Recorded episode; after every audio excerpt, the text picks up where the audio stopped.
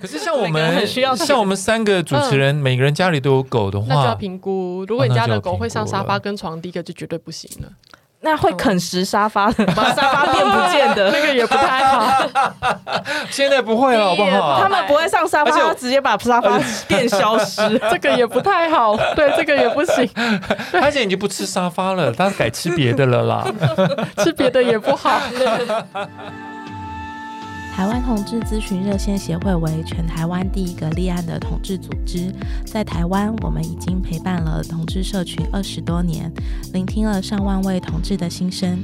你的捐款支持可以让我们持续稳定的提供服务，让同志有更好的生活。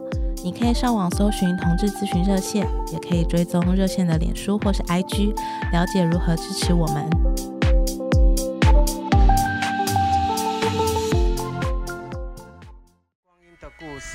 光阴的故事，Time Story，The Story of Time。时间の物语。光阴的故事，光阴的故事，光阴的故事，光阴的故事，光阴的故事。欢迎收听由台湾同志咨询热线老同小组所制播的 Podcast 节目《光阴的故事：同志人生十八招》。那我们现在这现在来到的是猫小孩系列。那这一集我们邀请到了慧光导盲犬学校的 Emily。Hello，大家好。欢呼，还有两只。然后在我们的脚下是两两只来宾，一只是 Pino，一只是 Ellie。Ellie，Ellie，他们是母女，他们是姐妹，姐妹哦，姐妹，然后都是黄金猎犬，对，同同母异父。超可爱的！我刚刚说他们年岁好像比较差蛮多的。Pino 现在九岁多，快十岁，要准备退休了。然后 Ellie 现在是四岁，正是很年轻的时候。他们妈妈隔五年才生，妈妈好厉害。那个 Pino 应该是第一胎，Ellie 应该就是最后一胎。她是意外怀孕，意外没有没有，导盲犬都是计划怀孕，还 意外，计划生。有时候隔了五年，通常就路上逛逛街就突然间，突然就 OK。导盲犬都是计划的，碰到坏男人，他们是计划的。有计划生产，那我想请问一下，是因为他们妈妈的基因很好？嗯所以才会、嗯，其实他们两个都是从北海道来台湾的，对，他们是日本哦，所以他们妈妈是在北海道的导盲学校，哦、对对对。然后，因为其实我们有参加两个导盲犬的国际性的联盟，第一个是国际导盲犬联盟，就是全世界的导盲犬学校几乎都有参加，然后全世界大概有九十几个导盲犬学校都参加那一个国际导盲犬联盟。那他们两个的话是透过亚洲导盲犬培育联盟来的，哦、那亚洲导盲犬培育联盟目前就是日本、韩国跟台湾这三个国家组成的，所以我们其实很常会有犬只的交流，来帮助彼此可以培育更多的导盲犬。哦，犬只的交流是说哪边有比较好的狗狗？对，或者是说血缘不一样的，因为导盲犬啊有一个就是必须要祖宗八代没有攻击过人才能当导盲犬，哇对，独家调查，对，所以。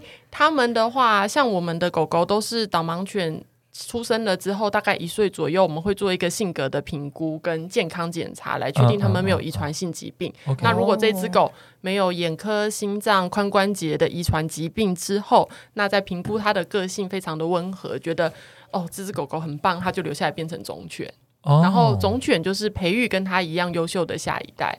对，oh. 那像 Pino 之前就是种犬。对，然后。Oh.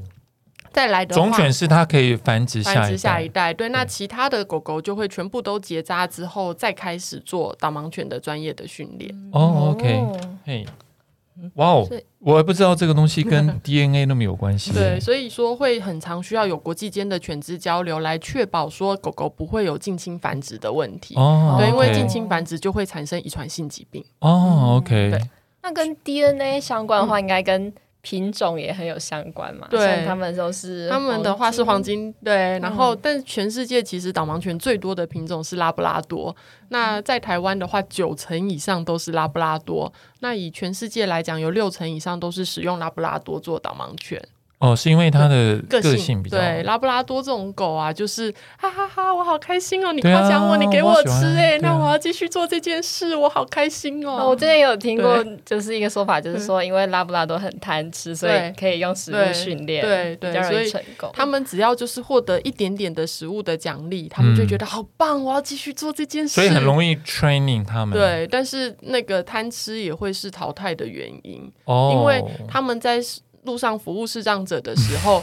不能，你知道我们路边常常会有，对，路边常常会有什么鸡骨头啊，或者是那个什么面包的吐司边呐之类的，他们不能就是跑去捡那些东西，就把主人留在十字路口，然后就半小时以后再回来，然后肚子很大。比如说，就带着视障者转进什么卖鸡排的店啊之类的，对，那些是不行的。或许是那个视障者的旨意，其实是视障者传递给他说啊，我现在想要吃鸡排，这样就停在那。对对对，所以就是贪吃是一个优点，但是。是某某些时候会变成是一个缺点，所以其实要看这一只狗到底有没有工作的意愿。嗯、那你刚刚说的那个筛选，嗯，一岁的时候，嗯，要筛选什么东西啊？其实我们接下来下个礼拜开始，因为我们去年的现在一共出生了二十五只小狗。嗯然后送了三只给韩国的三星导盲犬学校。你说在台湾生了在台湾生了二十五只，哦 okay，对。然后要送又送了三只给香港导盲犬协会。哦、那剩下的十九只小狗，其实现在快要一岁了。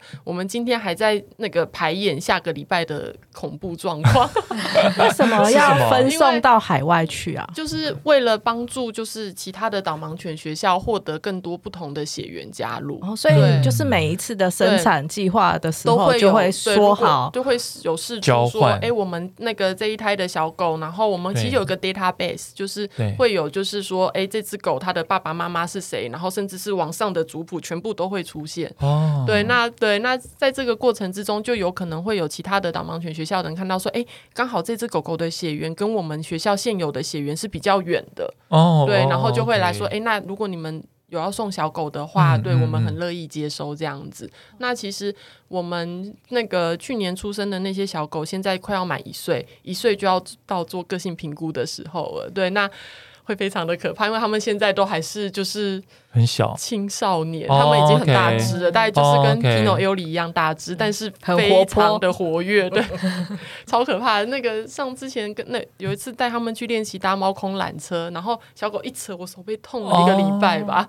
对，通常一次要拎一次一只，一次对，一次一只就已经很忙了。对，然后那他们回来做那个性格评估的时候，会有一个。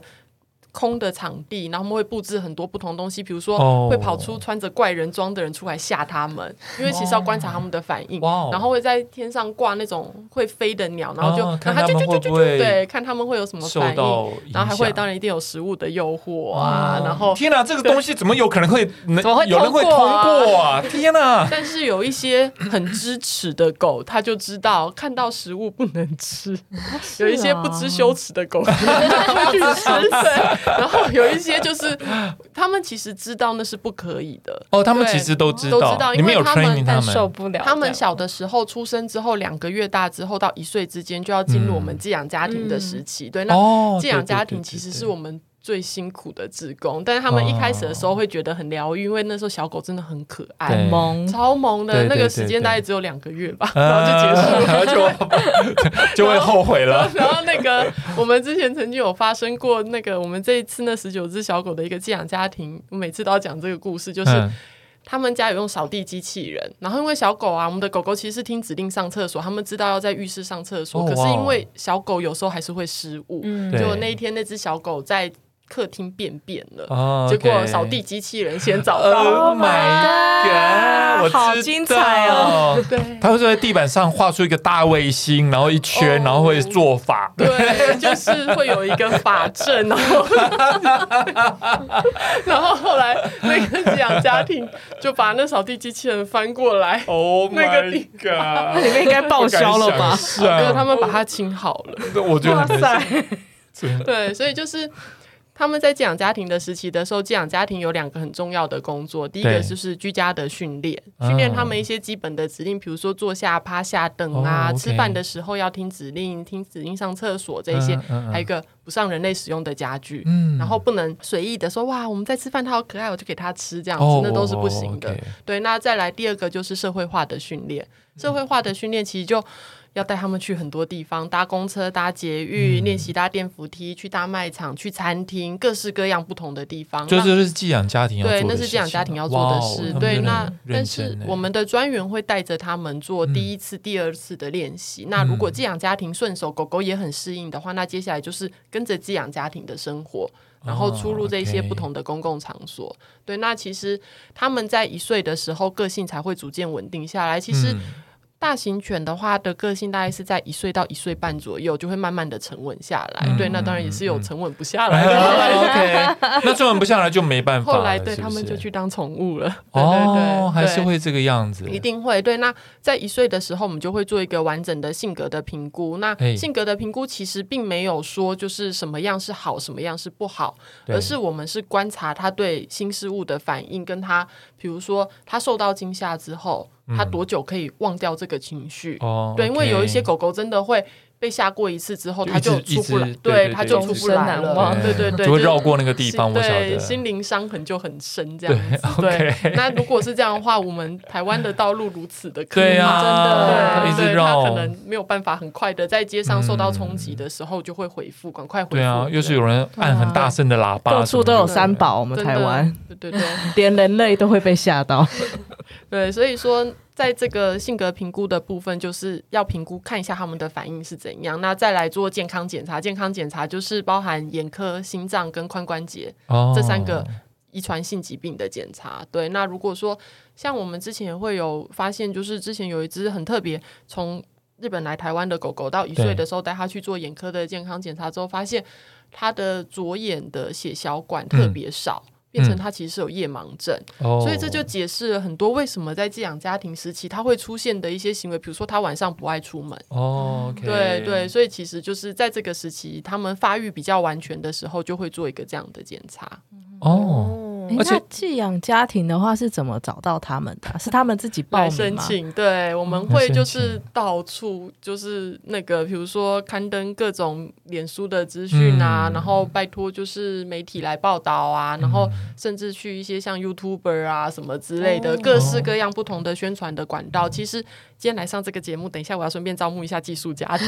对、哦、对，因为那个我们其实这些志工啊，在导盲犬的培育训练的过程之中，都是不可。缺少的，一定要有这个环节，对，一定要有这个环节，对，对，因为我们的狗狗如果都在学校里面的话，我们工作人员是没有办法一直带他们在社会化到处走来走去，对，因为一岁之前其实是接受新事物的黄金时期，哦、对，那这个时候他们的接受度比较大，那如果你这个时候让他们接触了新事物，并且产生好的印象，他就会觉得、嗯、哦，那我以后就会很稳定、有自信的去在这个社会里面对对对走来走去，对，我有听说过那个寄养家。庭的条件要二十四小时有一位成人可以带，这应该是最难的。二十四小时什么东西？都有一位成人可以顾着他，就是你要一直带着那一只狗狗，你去上班也要带着它。然后要他发生任何情况，你都可以当下告诉他。就当二十四小时身边一定要有一个成人，就对。事件过了，他就不知道那件事到底能不能做。那这样子要怎么怎么符合？我就说，就算夫妻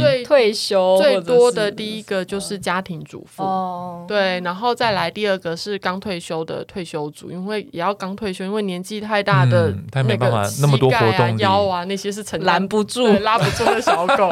对，然后再来最后一种的话是自己开工做事的，比如说像一些什么设计师啊、室内设计师啊，在家工作、在家工作的那种，就是 SOHO 族，你的工作是可以有自由支配时间的这一种人，对，就是适合来担任我们的寄养家庭，或者可以带狗上班的人，对，可以带狗上班的人。哦，对，还有还是要带上班，二十四小时跟着。对对对，因为像我叔叔，我叔叔之前有申请，但没有过，因为我们家已经有三只狗，哦，所以就没办法。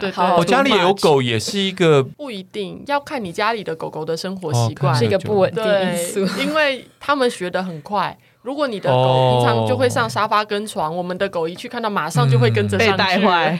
而且一般不能歧视说哦，你不能上，三只可以上。对对对对 对，他觉得 confuse。对对对，所以就是家里面如果有养别的狗，我们就要先评估家里面原本的那一只狗的状态。对，那除了说生活习惯之外，还有那那个原本家里面的宠物犬能不能够接受另外一只狗狗？嗯，哦，对对，这都是评估的条件，这样子。对，很多狗都会有嫉妒心，好酷哦，我觉得很困难的。所以寄养家庭的数量是远低于你们需求的数。数量的真的，好像哦，现在是这样子啊。对，我们去年整个去年的现在就是一个水深火热，除了照顾小狗之外，又如火如荼一直在招募，因为有十九只小狗要找寄养家庭。然后，嗯，后来其实小狗应该在出生的两到三个月大就要去寄养家庭，对，开始做社会化训练跟居家生活习惯的训练。可是我们去年一直大概到六月快要底的时候，才把最后一只小狗送出去。那时候它已经四个月大左右了。哦，对，所以其实。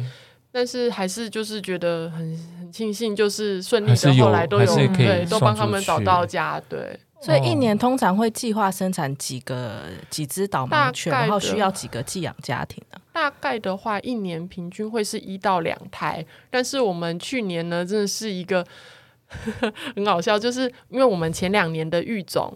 都母狗都没有怀孕，配种了之后母狗都没有怀孕，然后已经不能再不生小狗了。对，然后我们去年有四只母种犬同时发情，那我们就想说，好，四只狗都配种，一次来吧。对，想说没有有一半的几率不上，我们都还会有两胎小狗。结果四只狗都怀孕了，对啊，而且因为突然就一只可以生八八胎，呃，大概一只狗我们从。三只到九只之间都会有，对，其实他们生的小狗从两只到十二只之间都是有可能的，只数对，那是不一定的，对，对啊，而且因为母狗怀孕只需要两个月，然后你要在它怀孕了一个月的时候才会检查得出来它有没有怀孕。才能开奖，oh, okay. 对我们那个时候，那个开到第一只有，大家都很开心。欸、第二只哇，啊、第三只就啊，然后第四只就 天哪，开始头痛。他们的他们的生产时间也都差不多，对，就差不多，oh、因为因为就都计划配种，就大家一起。那他不能两只放在同一个寄养家庭吗？不行，因为你这样子你没有办法确定。这个行为是哪一只小狗做的？比如说，忽然你看到这边有一坨便便，哦、那你不知道会是哪一只狗哦？哦，还有这个样子、啊，对，或者是比如说它做了什么破坏之类的，哦、对，那。再来的话，其实因为照顾一只小狗真的需要很大的心力。嗯、对，如果说你家里面同时有两只小狗，那是不可能可以妥善的好好照顾它们的。哦、对 OK，对，但是也有就是家里面有一只成犬，再配一只小狗这样的情况，就是是可以的。寄养家庭通常要训练多久才能真正的就是照顾一只？训练到一哦，他们他们是接小狗到。一年了，就要就要还回来了吗？对对对，然后说成为这个成为这样家训练之前的话，他们来跟我们申请之后，我们会做一个电话的访问，然后先跟他们说明清楚，再来接着会去他们家做一个访问，然后看一下他们家的环境，然后带我们的大狗去，让他们也跟狗狗熟悉一下。如果这部分都没有问题的话，接下来就会试带我们的大狗，就是像 Ellie 这样的教育宣导犬。他们去被试带的时候，就是这些狗已经都懂规矩，所以是人要学着怎么对他们下指令。试带的话，可能一到三次都不一定，那有可能会是不同的狗，或是同一只狗。那如果说经过这个试带，发现啊，这个家庭 OK，那他们就排入我们的等候的名单。那如果有小狗出生的时候，我们就会其实会看一下小狗的个性跟寄养家庭的状态来做一个就是筛选之后，再把小狗送过去。对，那其实。寄养家庭第一次当寄养家庭最辛苦的就是他是一边带一边学，因为小狗的行为很多，而且即使是同一胎的小狗，每一只小狗的行为都是不一样的。对，那很多寄养家庭都说，我那个时候试带的时候大狗不是这个样子，我们是不是诈骗了？我们都是用大狗来骗他们的，那大狗都好萌，就是好乖好乖的。那小狗来是随地大小便的啊，对，失控。这寄养家庭通常。前两个礼拜最容易会放弃就是大小便的问题，因为大狗真的，他们真的大多拉多，吃多拉多。对，然后小狗的话，之前我们有一个寄养家庭的妈妈的，他们的血泪史都是屎尿史。对，然后那个他说他只是转头去放了 去房间放了一支笔，再走出来，那一只小狗就沿着他们客厅的茶几又屎又尿了一整圈。哇塞，好欢乐哦！就每次都会做法，我就说吧，不用扫地机器人，自己都会做法了。所以就是对。所以，其实，在最开始寄养家庭第一个磨合的阶段，就是这个问题，就是上厕所的问题。对，成功率大概有几 percent 啊？大部分都会成，大部分都会成功啊。像我们去年十九只小狗的话，其实好像只有两只小狗的寄养家庭。就后来就放弃了，但是他们放弃的原原因不是那个屎尿的问题，而是有一个那个寄养家庭，他是因为他们家的爸爸不知道为什么世代的时候，可能我们的大狗已经有结扎了，所以他就没有什么关系。但是结果去的时候是一只没有结扎的公狗小狗嘛，然后不知道为什么那爸爸就过敏。我们也对对狗狗过敏，对对狗狗过敏，有可能是这个味道或是什么，对对，那真的没办法。因为我们之前曾经有遇过世代的时候，我去个国小宣导，然后就那个国小的那个听我宣导的六年级的同学，他就觉得哎，好像我们家超适合，对，然后他就回去 叫他妈妈来，因为他弟弟跟他都在那个姐姐跟弟弟都在同一个宣导里面听到，就回去就一直怂恿妈妈来申请，那妈妈就来申请了。后来我们大狗也去世代，就是去世代的那一。第一天去的晚上，弟弟就过敏，眼睛肿起来。我们第二天一早就去把狗接回来，然后我同事说那两个孩子哭的超惨，说我过敏没有关系。对对对对，小孩子 可以吃药。可是我怀疑有小朋友可以啊，我的意思说，可是小朋友不是都会从小朋友下手才快，好不好？小小朋友都会宠狗啊，就是他们必须要一起学习。对，其实也是一个也是一个学习啊。对对，然后我们其实很多寄养家庭的爸爸妈妈是为了孩子来申请哦，对，然后他们他们就不要小孩要狗，就对了，不是这个意思，顺便给小孩上课，小孩还留着，就对，小孩还在那个家里面。那可是我们有一个很主要的条件是不能让小朋友牵狗。哦，因为其实小狗啊，它们暴冲起来真的是很，而且它们力气很大，对对对对，所以一定会是家长牵着狗，那可能小朋友会协助在家帮狗梳毛啊、擦澡啊，做一些生活上面的照顾，这样。但是训练都是由成人来做，小朋友帮忙整理也是一个学习，对对对对。那有限制，就家里有婴儿或者是有，对我们哦婴儿不行，应该是说我们六岁以下的小朋友不能超过一个。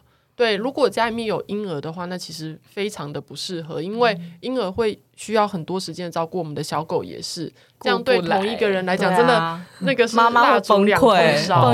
对，所以主要的话会希望六岁以下的小朋友不要超过一个。那如果说家里面有六岁以下的小朋友的话，只有一，即使只有一个，二选一。你要狗还是婴儿？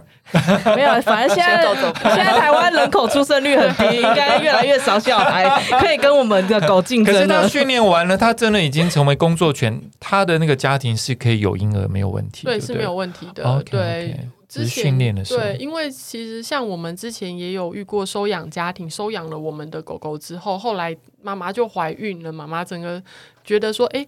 我应该不会怀孕生小孩了，因为他年纪也不是很小了，嗯、对。然后结果没想到我们的狗去之后可能太旺了，哇、哦，它竟然怀孕了，哇、哦，对。然后所以好运气，对，所以说那个时候像小朋友刚出生的那一段时间，他们就要找他们的亲戚或家人，就是长时间的照顾一下我们的那一只被收养的狗狗，哦、对。然后他先。小朋友，比如说坐完月子之后，过一阵子状况比较稳定了，小朋友的免疫力也比较强，之后就把狗狗再接回来。哦，oh, okay. 对，所以现在那个小朋友跟狗狗是共同成长了。哇，wow, 这样好棒哦！是收养的话，所以是退休还是，是淘汰或退休都有可能。哦、对，大概训练的成功率的话啦，大概四成左右吧。成功率其实退休大概几岁啊？退休的话是狗狗八岁到十岁。对，那他们真的服务的年龄其实很短啊。对，他他们的话，训练结束大概是到两岁到三岁完成训练，然后去为视障朋友服务到八岁到十岁，所以陪在视障朋友的身边大概是六到七年左右的这个时间。对，哦、那我们有很多使用者，其实就我们会称使用导盲犬的视障者叫使用者。使用者，对我们很多使用者，其实在用第二只导盲犬，也有在申请第三只导盲犬的使用者。哦、对。哦，因为前面的已经超过了退休了，对对对。可是大狗不是有十几岁吗？对，我们其实八岁还蛮早的嘛。八岁算很早，八岁通常八岁退休的话，都会是有身体的状况哦，对，要不然就可以到十岁，对，不然就是到十岁。因为我们其实像我们最近有一只刚退休的狗狗，就是十岁退休的，那它其实。身体都算健康，可是就跟人老了一样，他可能精神会比较差，注意力会比较差，集中力没有这么的持久。嗯、对，那我们也不希望说这一些狗狗为人类工作到他对啊那么辛苦，对老到不能再老啊什么的。对，所以大概十岁左右退休之后，要享受人生啊，对，去过宠物犬的生活，一直到过世为止。那假如说那个收养家庭，我看以前那个书上有那个，就是他本来就是寄养家庭，然后等他退休又休又收回去。对，有。那假如他家里已经有一只收养的，就是退休狗的话，他、可以当寄养家庭吗？这要看他们家的能力，因为照顾老狗。非常的费心，哦、对，也是看他们的能力，对，这中间并没有问题，并没有什么对，而且要对，因为其实老狗啊，像我们这些大型犬到老，他们可能后肢就没力啊，嗯、然后甚至是对他们有一些狗狗可能甚至到后面是瘫痪了什么的，这一些、嗯、都是需要家人们一起来协助照顾，嗯、你不可能一一个人抱起这么重的一只狗什么之类，对对，所以就是。哦这个是要经过评估的哦。我以为说有一只单身的就，我以为是一，我以为有一只退休犬就可以教那只小狗，就退休犬他们。他都已经退休了，他完全会忘记吗？他不想要再想起哦，真的啊！衣服脱掉，我想吃就吃，想睡就睡。狗狗好聪明哦。那个之前我们有曾经退休的狗狗啊，然后回来啊，然后我们就拿导盲犬给他看，他转头就走掉。Enough is enough，马上嫌弃。没有，我没有要做这个事情了。哦，好聪明哦！对啊，他们都很聪明，真的很聪明。对对对对啊，对啊。所以成为寄养家庭之后，然后狗狗进去他们家之后，通常你们会多久追踪他们一次啊？通常狗狗刚去的时候的第一两个礼拜，我们会每天都去。每天，每天，对，因为那些寄养家庭需要我们的心理支持，哦、对，因为他们会不知道该怎么办，尤其是我刚刚一开始讲，就是屎尿的问题，怎么办？他都不听指令，嗯、对他，我叫他去上的时候，他都不要上，但是我一回头，他就狗一定会这样的、啊，对，就是对对，对，对，对，然后，可是其实。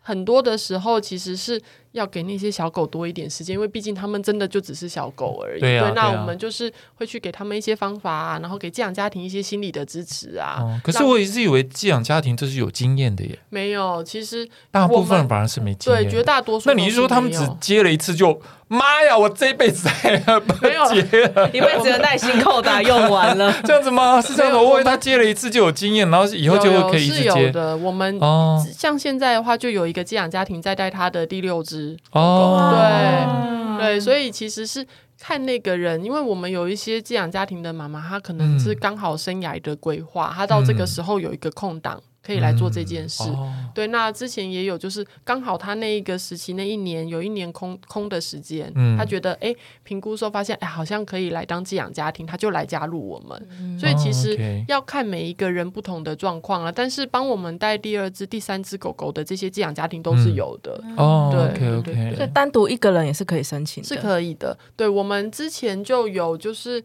那个 Pino 的孩子，他就有两个孩子的家庭是只有一个。那个单身的女性带着他们这样子，OK，对，然后其实都是这些，其实，在小狗的寄养上面来讲啊，都是可以的，嗯、对，因为只要就是他们能够确保，就是二十四小时都看带着这一只狗，就是哇，那这个寄养他就打算一年不出国，对啊，那你应该来台湾同志咨询热线招那个寄养家庭，很多单身的。我们其实，如果他们要出国旅游的话，或者是有事情不能照顾狗狗的时候，我们都可以帮忙安排狗狗去寄宿。对，不是说一整年都要要盯着他。对对对，对啊，我想说，招募寄宿家庭要休息一下。对对对，喘息需要喘息服务，真的。要不然，等下他把气出在狗身上怎么办？对不对？被汪星人逼疯。对对，就是所以说，那个寄养家庭的话，就是要看他们个人的生涯的规划。那至于说。这些狗狗如果工作退休之后，他们原本的寄养家庭会不会收养他们？这一点，其实他们是工作后退休的话，寄养家庭可以提出申请，甚至是哦，使用这只导盲犬的使用者，他的家人也可以提出申请收养。他们有优先权吗？没有，没有啊。对，会共同评估。哦，这样子啊。对，我们要评估最能够给狗狗妥善照顾的家庭。哦，对，那 OK。之前像我们有一位使用者，他的第一只导盲犬退休的时候，就是他家人收养，嗯、然后那个后来他第二只狗狗退休之后，他就说。我交给你们安排，我相信你们会帮他找到好的收养家庭，因为照顾一只老狗并不是这么容易的事情。对，而且他那个时候第一只狗狗退休的时候，他父母年纪没有那么大，对，还可以照顾那一只老狗。但是他第二只狗狗退休的时候，父母年纪也大了，对，所以他也很相信我们。状况已经改变了，对，其实都是不同的状况啊，对，但是也有他们这个分手会不会很伤心啊？对呀，我光想就对呀，一起好几年。是是真的，对，啊、对，因为尤其是啊，像我们的使用者一开始跟狗狗配对的时候，他们会要磨合一阵子，因为没有默契。对对，然后第一次使用导盲犬的使用者，他可能会不知道怎么对狗狗下指令，啊、不知道该怎么做，狗狗这个时候为什么不肯走或什么之类的，嗯、对，嗯、所以他要磨磨合的时期。然后第二次使用导盲犬的视障者，可能你们会觉得说，哎，那他应该有用过导盲犬，这应该更简单，其实没有。因为他前一只狗的印象跟习惯，他留下来了。哦、可是第二只狗不可能改，对 对，所以会有不同的挑战啦。对，哦、那但是等他们磨合到最好的时候，最有默契，甚至这位使用者不需要说话，狗狗就会知道说该怎么走，嗯、走去哪里什么的时候，就是狗要准备退休的那个时候。啊对呀，就这个，嗯，对对，就最上手的时候，到不用说话就知道去哪里。真的，他们其实就会很有默契了。对，然后。那个，但是其实因为我们的使用者通常啦，第一只狗狗要退休的时候是最难放手的，对，那但是。之前我们曾经有另外一位使用者，他用了第二只导盲犬要退休的时候，他就有说，他后来觉得他很对不起他的第一只导盲犬，就是他那个时候都只想着自己舍不得这一只狗，他没有想到这只狗应该要去安享晚年了，嗯、哦，一直不想放手，他是舍不得，对，然后后来他第二只狗狗退休的时候，他就很爽快的，就是时间到了，年纪到了，那好，狗狗就退休这样子。可是，可是我的意思说，他们可以强制他继续工作，不行。哦，对，因为是由你们来决定。导盲犬在执勤的期间，他们是归在我们基金会的名下。哦，对，那但是我们是提供给视障朋友做使用，但是并不是视障朋友拥有这一只狗。哦哇，对，他们只是借用。对对对，是用这种，对，所以是使用者。哦，是使用使用者要怎么申请啊？那你们怎么评估使用者？嗯，他们的话会有一些条件，蛮多的。就比如说年满十八岁以上，因为有时候可能十八岁以下的视障朋友他还在学习怎么独立生活、照顾自己。对，那再来他要有固定的上下班路线。因为我们的狗狗啊，他们是走的路线是经过共同训练，它并不是就是像 Google Map 一样，你输入哦，要要讲要哪里，它就会带去哪里。不是，对，他们是经过共同，呃，狗狗是听指令引导视障者前进，在行走的过程之间闪避障碍物跟找到目标物。那那个目标物可能会是像空的椅子、捷运的刷票口、电扶梯的位置这一些。对，那如果说之前就有人说，哎，那像那个啊，萧煌奇他这么红。一直上节目，你们一直在宣导导盲犬，嗯、你们就配一只狗给他，啊，嗯、那他不就会一直帮你们做导盲犬的宣传吗？可他每天去不同的地方，对，所以狗狗其实哦，像那样子的人就不太适合，对，那就不适合。对哦，原来还要固定要固定的行走路线。哦啊、那可是这个路线一开始可能是一两条，但是他们如果相处的久了，很有默契之后，嗯、这个路线就可以增加。对，那我们之前的。那个里程数最高的那一只狗狗，嗯，它的使用者是在台北跟高雄都有工作，哦、主要是住在台北，然后。他就每个礼拜带他有三天是去台北的公司，嗯，另外两天他就带着那位使用者去搭高铁到高雄，搭高雄的捷运，哇到高雄的工作的地点，厉害，超强的。所以，所以说他从台北要去坐高铁到高雄的时候，再到公司，像这个第一次也是由你们的要，对，对我们可能不止第一次，可能会看他个两三次，对，来确定说他们有，因为。狗狗啊，其实他们都是听视障者的判断，所以申请者还有一个很重要的是定向能力。嗯，他即使看不到，他可以借由很多的对不同的，比如说空气的味道、声音等等不同的环境来判断他自己在哪里，然后之后对狗狗下指令，比如说前进、左转、右转这样子，来找到它正确的方向。哦，他就不不下指令，那个狗狗不是知道路不能一直拉着它吗？哦，狗不能这个样子，啊。对，应该。应该是、哦，我还以为是狗狗 leader。到他们很有默契的时候，可能这只狗知道下了公车就是要回家，它就只就会带着它往回家的路线路上走。可是，在一开始的时候，狗是听指令的。对，哦、那、那个尤其是很多人对最迷惑的一点就是，那导盲犬会帮视障者看红绿灯吗？对，可是其实是不会的，欸、因为他们色盲啊。对，不要为难他们。对，我，哦哦，这样子啊，那他们也会停下来，是 training 他们跟着旁边的人吗？他们的话是听视障者的指令。所以说，我们会训练他们走到路口就停下来，一定要停。对，停下来之后，视障者就会听声音。哦，是视障者去决定要不要继续往或者是旁边的人是不是有行走？嗯、那如果说他判断可以走，他就要对这只狗下指令，说好前进。哦、对，然后这个时候又牵扯到导盲犬，我觉得是最神奇的一个部分。对，他们要聪明的反抗他们主人的指令。嗯，因为其实所有的工作犬基本上都是听指令做事情，但是导盲犬的使用者是视障者。如果今天他听声音判断错误的话，嗯、这只狗就要违抗它主人的指令。哦，它也它也可以决定，对对，它必须要做出判断。哦，OK，好聪明哦。对对啊。就嗯对，所以还是有去旁边鸡排店的机会嘛？对，一直想着还是有的，还是有的。他不走，原因就旁边有鸡排店。那使用者到底要去哪里申请啊？他们可以来跟我们提出申请。嗯、对，那我们像我们现在大概有二十八位的视障者正在排队，使用者哦，正在排队等候申请导盲。那全台湾有多少使用者？目前四十以下。对，因为导盲犬在台湾的训练的成功率非常的低，嗯，因为其实我们的环境真的太复杂了，对，对，像我们之前有从澳洲来的狗狗，它就很难适应台湾的环境，它没有它。比如说容易被机车吓到，其实摩托车的排气管，有时候火星塞塞住。那么近，对对，然后而且高度其实就在他们的旁边，对，对我们国外也没有，对，没有。其实这即使在台湾出生的小狗，我们也有小狗是很怕这一些东西的，对，所以其实我们的环境加深了在导盲犬。训练上面的难。度，对，嗯、所以他们如果真的能够去为视障朋友服务的那一些狗，你看到他们在走的时候，他们都是摇着尾巴很开心，他们不会觉得这是一个压力，啊、对，然后觉得说哇好可怕，我赶快找到可以走的路，这样、啊、他们是很开心的，觉得哦好好好，我来找，他已经很适应、这个，对，对他喜欢做这件事情，可是能到达这种程度不多，不多，对，其实就是就等待的使用者蛮，申请者申请者蛮多，像刚说对。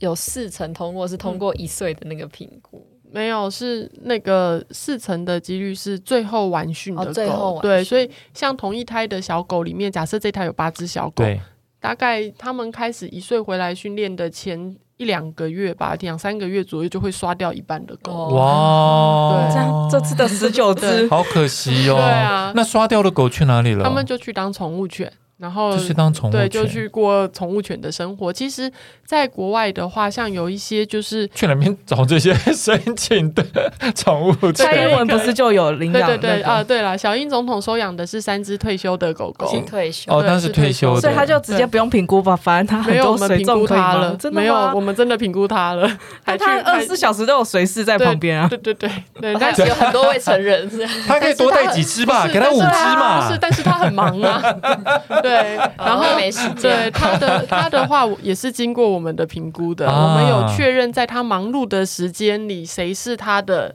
后面的他的对对对，他的支持系统，对那些狗狗在哪里，有没有人照顾？对对，我们一定要确保有被妥善的照顾。对，那其实像那个时候，我们也去官邸评估了官邸的状况。对，这些专业到那，好酷哦！对，这些都是一定必要的。即使他是小英总统，嗯，对啊，对对，还是会有总统府会评估吗？我弟说你们有去总统，那是他上班的地方啊。但是那个总统府他不会进去，他他们。狗狗其实不会进去那边，对，他们都在官邸。然后有的时候，那个会跟总统一起，比如说去那个什么外宾啦啊什么之类的那一些，但但不一定啦，这就看比较不正式的场合才会。对对对，这已经退休了，随便他们玩，而且很适合。他也不会说那个就扑上那个宴会桌上面 去抢食物，训练的很好，对对，那个蛮糗的。我们那个上次那个去官邸，小英总统办活动邀请我们去的时候，他就有那个亲口跟我们说，真的，我们那三只狗狗帮台湾做了很多外交。对呀，光想也知道。你没顺便再养三只吧？不是因为因为在那种场合啊，严肃的场合，只要有狗狗，就马上可以变得，而且有话题可以讲，你知道吗？而且是就是很乖、很很稳定的狗狗这样。哦，OK，对，哇哦，所以所以，可是我想到说，台湾有很多很多的视障朋友，哎，嗯，那但其实这样申请的人也蛮少。应该是说，其实不是所有的视障者都适合使用导盲犬。那依据国际导盲犬联盟的评估，大概每一百位视障朋友之中，可能只有一位是适合使用导盲犬的。对，那。在台湾的这个环境之中，可能会变成每两百位之中只有一位适合使用导盲犬。Okay, 那我可以请问一下，他们被刷掉在台湾最大的理由会是什么？你说，就最常碰到的申请者无法符合条件，比如说是经济吗？还是还是他们的？其实都有诶、欸，对。但是我觉得，嗯、呃，现在最困难的点倒不是他们怎么被刷掉的，而是他们用了导盲犬之后怎么生活。对，因为你会觉得说导盲犬就引导他了嘛，我们都想得很好，就是导盲犬引导这个人自由的行走，他不不需要再等待依赖他的家人有空的时候来带他。嗯、但是用了导盲犬之后，我们很多使用者可能找不到工作，有一些公司就不要聘用有带导盲犬的视障者。哦、okay 对，这是找工作的部分。再来另外一个是他们租不到房子住。哦对，这样不是算违违法的？对，其实可是租房子的部分的话，其实如果是买房子啊，住在里面的话，依据住宅法是有保障导盲犬的权利的。当然了，但是如果今天是房东要租房子给你，他不租给你，他可以有很多个理由，他可以找别的理由。对对对对，所以其实八字不合，我觉得怎么被刷掉的这一点，倒不是一个很。通常不是申请者自己本身的问题，对，然后我们很多环境的问题，对环境的问题。然后我们之前也曾经遇过，就是一位使用者，他来呃申请者，他来跟我们申请的时候，我们去评估了之后，觉得他 OK。然后后来狗狗去要开始配对的时候，就要狗狗训练好，快要去配对之前，我们又再去了一次，就才发现他工作的地方根本不接受导盲犬进去啊。哦，对，那。当然这是违法的，对对。可是如果今天老板要用其他的理由，对啊对啊，对解雇你的话，你能说什么？嗯、对，所以其实我觉得是在这一些最难过的就是这一些导盲犬去为视障朋友服务之后，嗯，本来应该是让视障朋友可以过得更开阔的生活，结果没想到多了更多的限制。对对，那我。之前有一次觉得很难过的事情是，有一位我们的使用者第一次用导盲犬，嗯、然后他用了导盲犬一年之后，或者是活动遇到他，就说：“哎、欸，那我问你哦，你这一年用了导盲犬之后，你觉得生活有什么改变？”啊、他一开始就讲：“嗯、哦，对啊，我现在出门都觉得很安心，因为他其实鼻梁以下的视野是没有的，哦、他这边的他的视野很狭窄，然后又有夜盲症，哦、okay, okay, okay, 对他不是全盲的视障者，嗯、但是也是视障者。对，那可是。”他每次走路的时候都很容易被绊倒，因为他看不到下面，看到看不到障碍物。对对，然后后来用了导盲，他说我真的觉得走路很安心，嗯、我再也不用一边走路一直低头抬头低头抬头这样子。嗯、但是他说他变成每一次跟他朋友要约吃饭的时候，他都很害怕被餐厅拒绝。然后、哦、对对，餐厅的拒绝也是其中的一个原因。他可能一定位的时候，他就会强调我有带导盲犬，嗯，然后。去吃饭的前一两天，他可能又会再打电话去确认，说我有带导盲犬，因为他曾经发生过定位的时候说有导盲犬，结果到现场的时候，那个餐厅的人跟他讲：“哎，不好意思，我们好像定位的人员有疏失，没有帮您定到位。哦，那如果你要来的，你要进来的话，那可能要坐我们户外半户外的那个座位，就那是十一月正在下雨的冬天。OK，对啊，对啊，对啊，对，嗯。”所以，这个在我们爱狗人士的想象里面，就是我们要是吃饭有只狗能进来，我们都会在那边哇，好可爱！就怎么会有，就是有，就是店家不让狗，我们就会有点迟疑，说为什么这不是一件很好的事情吗？你们在台湾成立几年了啊？我们是一九九一年成立的，快要成立三十年，这么长的时间，台湾社会还是不太能够接受导盲犬。我只能我做这个工作八年，嗯，只能说我做这个工作的时候到现在，我们进步了很多，但是我们还有很大的空间需要努力。对，那其实因为台湾的法令保障的很完整，它保障了工作中的导盲犬，还有培训中的导盲幼犬，嗯，自由出入公共场所的权利。嗯，可是其实像是在日本啊，或是香港，他们的法律只保障了工作中的导盲犬出入公共场所，这些训练中的狗是不能出入公共场所的，这样它很难完成它的社会化训练。哦，所以像我们的法令是保障的非常的完整，哦，但是在民众的落实度上面来讲，有很大的一个。改善的空间。不，我真的有感觉到他他的那个进步，嗯、社会的进步。以前就是导盲犬要是上了捷运，大家都会想要小朋友很高兴，就很想去摸。可是现在很多网络上面下面的人就会直接写说啊，不要去碰它，它是工作中什么。其实大家的受意识，对对对对，提升了。对，而且其实现在那个。国小的有几个版本的课本里面其实是有导盲犬的课文的，哦、对，所以我每次就是坐捷运的时候，如果遇到就是看到小朋友，嗯、然后妈妈说：“哎、欸，有导盲犬。”小朋友跟妈妈说：“嗯、哦，你不可以摸它哦。哦”我都觉得是小朋友教嘛，对对，就觉得哇，好棒！对对对，这就是要从教育开始下手。对对对，对，这是我们的下一代，很好很好。对，我想请问一下，因为我们我也有视障的朋友，可是他们都拿导盲杖拿白手杖。对，那我想请问一下，他们为什么不申请？有很多的原因，可能是他们不想要负担照顾一只狗的责任哦。对，然后有些人可能真的超级怕狗哦。对，然后再来是有些人可能家人反对或家人会过敏之类的。嗯，对。那其实用了导盲犬之后啊，这只狗狗为你服务，帮助了你很多，但是你必须回回应的就是你必须照顾好这一只狗，每天都要帮它梳毛、擦澡、刷牙、清耳朵，带它上厕所、喂它吃饭，这些都是不能避免的，而且。因为我们的狗狗大概是两到三个小时会上一次厕所，那他们是听指令上厕所的，哦，所以这个人要记住要对，你要记住。假设说你今天会出门比较晚回家，那你要出门前就要记得把狗狗的晚餐带着，它不能跟你出去，你可能跟朋友去吃饭，吃到九点十、嗯、点回家，你再喂这只狗吃饭，嗯、这些都是、哦、今天晚一点吃，这样哦、这是不行的。哦对对，所以就是哇哦。导盲犬照顾视障者的同时，这位视障者也必须要负担照顾这一只狗的责任。我之前有听过，是不是会也会训练他们如何照顾那只狗？对对，他们其实来就是那个申请导盲犬的时候，在一开始的时候，我们会要求他们前三到五天要来住校，来我们这边住。然后这个时候不是教他们怎么使用导盲犬，而是教他们怎么照顾狗狗。所以他们从那个刷牙、梳毛、擦澡、帮狗狗洗澡、喂狗狗吃饭、带狗狗上厕所、帮它清排泄物什么这些，全部都是。你们应该也同时会评估他有没有办法做到这件事情吗？没错，在他们一开始来申请的时候，就会评估有没有照顾一只大型犬的能力。能力对，所以说其实像我们会有一个那个申请导盲犬的年龄的限制的上限，就是六十五岁。哦，再老就不能对。对，如果年纪再大的话，可能他已经退休了。第一个，他比较没有那么强烈的使用导盲犬的需求；嗯、再来是他的身体状况，上班他体力也对，啊。我们就会在河堤上面看到一只导盲犬拖着一个。对，因为导盲犬虽然说他们很稳定，可能不太会有暴冲的这个行为，但是还是有可能，比如说被人故意惊吓、鞭炮啊，对，之前我们哎，顺便倡导一下。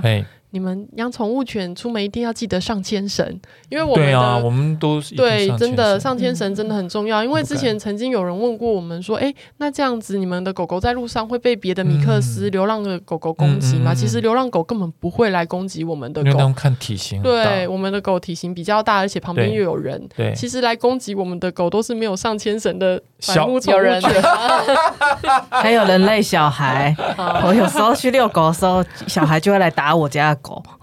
小孩子啊，对啊，他们超喜欢打别人家的欠打，对，就所以说那个就是上牵绳很重要，遛狗一定要上牵绳。而且我觉得有时候那个走在马路上看到没上牵绳的狗，都好担心，那狗狗会不会突然跑出去马路上面？它主人不担心，我们好担心哦，我真的好担心哦。对我连半夜两三点在从化区没有车子的地方，我也是都牵着牵着链子。你真的不知道，对，什么时候车子会出来，或是黑暗中，对，黑暗中有只流浪犬出来跟它怎么样，你就狗就不见了。对对。那这样你分享的情况，看来你们很多追踪啊，然后还有评估的这些工作，那你们这些经费到底从哪里来？感觉会支出非常非常多的钱。小英啊，刚刚不是有讲小英吗？没有没有没有，不要这样说，是幕后大金主啊！不不不不不，不是这样，不要这样说。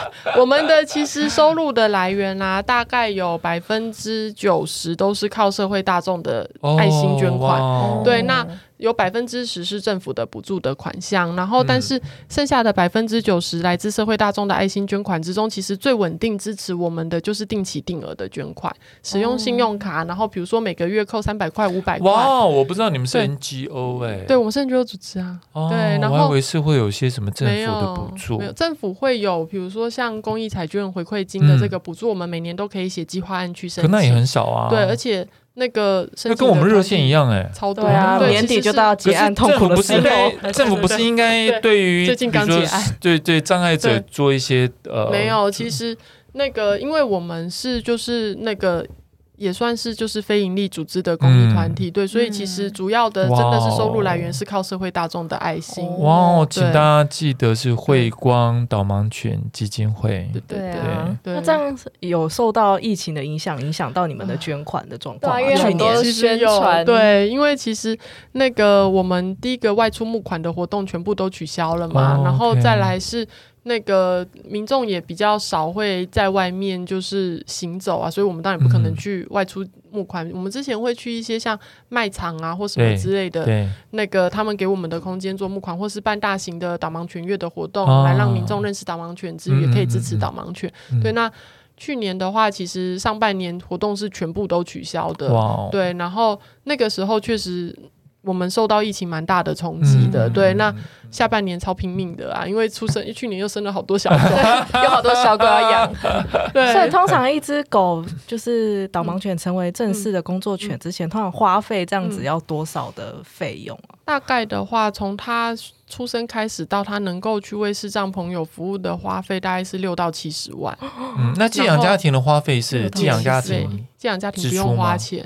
哦，这样不用花钱。在狗在寄养家庭的时期，他们的一切的饲料啊、用品、医疗的支出，都是由我们跟我们的赞助商来做负担。哦 okay、对，所以像我们现在会有一些饲料的赞助，或者是驱虫药品的赞助，嗯、这些就可以降低就是我们在导盲犬培训上面的经费的困难度。这样，宠物食品听到了吗？赶快来赞助我。所以，像听起来的话，假如我们要就是能希望支持这个、嗯、这个活动的话。不是活动，就是支持这个导盲，对导盲犬，那就是可以担任寄养家庭，对，也可以捐款嘛，对，可以捐款，那也可以担任收养、收养退休的。然后还有一个，现在来招募一下寄宿家庭，寄宿，等一下，寄宿的话就是短期的，可能比如说像是有一些上班族很想要当寄养家庭，但是没有办法，他们可以。来寄宿我们的大狗，因为我们礼拜一到四的晚上，狗狗都是住犬舍。然后周末的时候，我们不上班的时候，狗狗就是会去寄宿家庭过一个周末，然后下周的周一再回来。所以寄宿家庭是每个礼拜的礼拜五中午过后就可以来我们新庄这边的学校这里把狗狗接走。然后接回去之后，下个礼拜的礼拜一早上八点之后再把狗狗送回来。哦，所以这些就是在训练中的，对，在训练中的狗就已经离开了寄宿，离开寄养家庭，寄养家庭回到你们机构训练的时候。那就是周末的时候需要这些寄宿家庭，也是要二十四小时有个人陪着他们的状况，一样的，对对是一样的状况。但是如果是一般的上班族，他们周末有空就可以来做这件事情。哦、可是他们不是也要经过训练吗？对，也是啊，就是也是跟寄养家庭一样的评估的过程。一开始也是会就是让他们试带大狗，然后之后确定可以之后再成为我们的寄宿家庭。因为你们。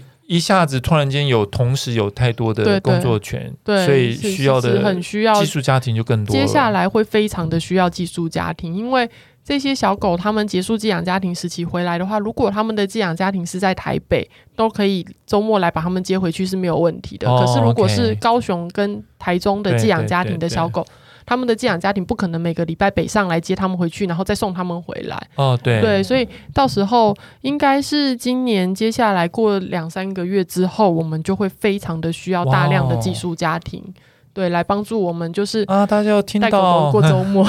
带狗狗过周末，然后他们需要 weekend lover 的可以。有，他们该不会拿带去炫耀什么东西吧？有可能啊，带个狗狗然后去公园，社会化，顺便交友，带去东区逛街。男同志最喜欢带着柴犬交友了啊！我们之前有那个啊，一个那个寄养家庭是两个爸爸的，对，然后对他们很酷，对，然后那个他们真的超酷的，然后那个时候他们就是。来申请的时候，后来评估他们适合担任寄养家庭，因为他们是就是艺术工作者，对对，然后是在家的，对对对。然后后来他们训练的那个那一只幼犬，后来训练之后，它其实状况都很稳定，但是执行导盲犬的工作可能对它工作压力太大，它就开始。那个训练到越后期，他自己判断的东西需要越来越多的时候，他就开始那只狗狗就出现泌尿泌尿道的问题，哦、然后压力反复对压力，哦、算压力。对，所以后来我们觉得这只狗狗不适合，就是逼迫他一直做这件事。了，嗯、对，然后所以后来那个两个爸爸就收养了那一只狗狗，现在过宠物犬的生活。哦、可能两个爸爸对他太好了，不舍得离开。没有啦，没有没有，不是，是他们他们很遵守那个训练的规矩的，对、哦、对啊，所以是寄宿家。对他们那个，我们接下来会需要的是寄宿家庭，家庭。对对啊，所以就是，所以也是要长期去做，就比如说你连续八八个礼拜或，没有，他可能不一定，可能我们每个礼拜，其实我们的那个寄养家庭的专员，他们有一个表格是让寄宿家庭填，就是比如说你这个礼拜可以，这个礼拜不行，对对对，这样很方便呢，大家去轮流啦，也不是说你答应了寄宿家庭每个周末都要把那个表拿来热线吧。可是像我们像我们三个主持人，每个人家里都有狗的话，那就要评估。如果你家的狗会上沙发跟床，第一个就绝对不行了。那会啃食沙发的，把沙发变不见的，那个也不太好。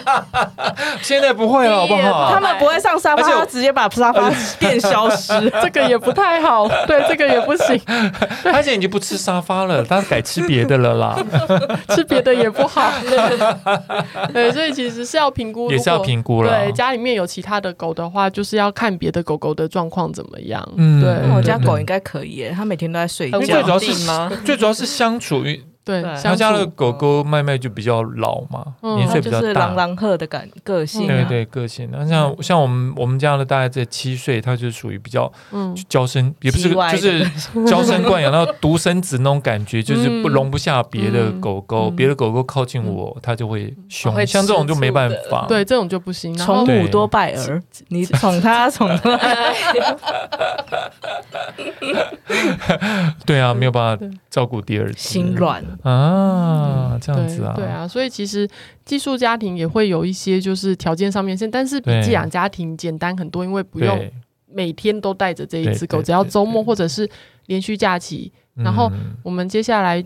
之前啦，很常遇到暑假的时候，寄养家庭要出国玩的时候，哦、对，就是寄宿家庭要出场的时候，但现在不能出国玩，嗯、所以那个对，没有这就比较少这个、啊。大家周末来当寄养家庭多好玩啊！寄宿寄宿家庭，寄宿家庭，对对，对，是啊，酷哦，对啊，好，超棒的感觉，我很适合哎、欸。对啊，对，有兴趣的话可以上我们官网填申请表，然后我们的专员会跟你们。官网在那个脸书上面，脸书有，对对对。我家狗也会在厕所大小便啊，哦，非常的乖。慧光是慧是恩惠的慧，恩惠的慧的光，光芒的光，对，嗯，导盲犬基金会，OK，好，好像我也蛮好奇，你们这样总共有需要有多少的训练人力或是行政的人员呢？目前的话，我们全职的工作人员有十二位。对，然后在南部的办公室有两位，剩下十位就是在北部的办公室这边。嗯、对，那其实我们分了很多不同的组别，像我的工作主要就是做教育推广，嗯，对，然后跟一些比如说赞助厂商的联系啊这样子。嗯、那也有寄养家庭组的同事、专业训练组的同事、医疗培育组的同事、犬舍管理的同事，哦、也是一个。所以会大家对大家会分各个不同的工作的内容，跟我们热线一样。因为我看慧光的就是 YouTube、IG、FB 都超认真经营，每天都有新的可爱狗狗。我们超认真的，很棒啊！我们小编超认真，请大家小编没有过劳吗？对啊，大家压力有点大。听 Podcast 看不到狗狗，可以去小编要泌尿科的导盲问题。前一阵子不知道好像是脸书的演算法有改变还是什么，对，然后我们的触及率忽然下降很多，都这样。对，然后小编就躲在角落很阴暗，背后长香菇，快点按赞追踪，开启小铃铛。对对对对对。OK，我们今天时间差不多，这非常谢谢小韩主任，今天还有我们脚下的 两只狗明星们。在睡觉的狗，对它真的非常的稳定的陪陪着我们整段从头到尾就趴在那一动也不动，节目它动它压到我的脚，这是你的荣幸，它们还觉会换姿势，它宠幸你的脚伸展之类。那假如没有下指令，他们还是他们想站起来还是可以站起来。他们有可能睡一睡会站起来甩甩身体，然后你再摸一摸它，跟它讲哦还没好，因为。像我有时候跟朋友约吃饭，对，大概吃一个半小时，他们两个就要到受不了忍耐的极限。想说我吃饭只要三十秒，你为什么要吃一个半小时？这些人很长舌，到底要讲多久？对，然后那个像我那个好姐妹，很常就会说，你不要常常带 Pino 来跟我一起吃饭，这样 Pino 看到我就会讨厌我，就会觉得一看到这个人又要在这间店坐很久。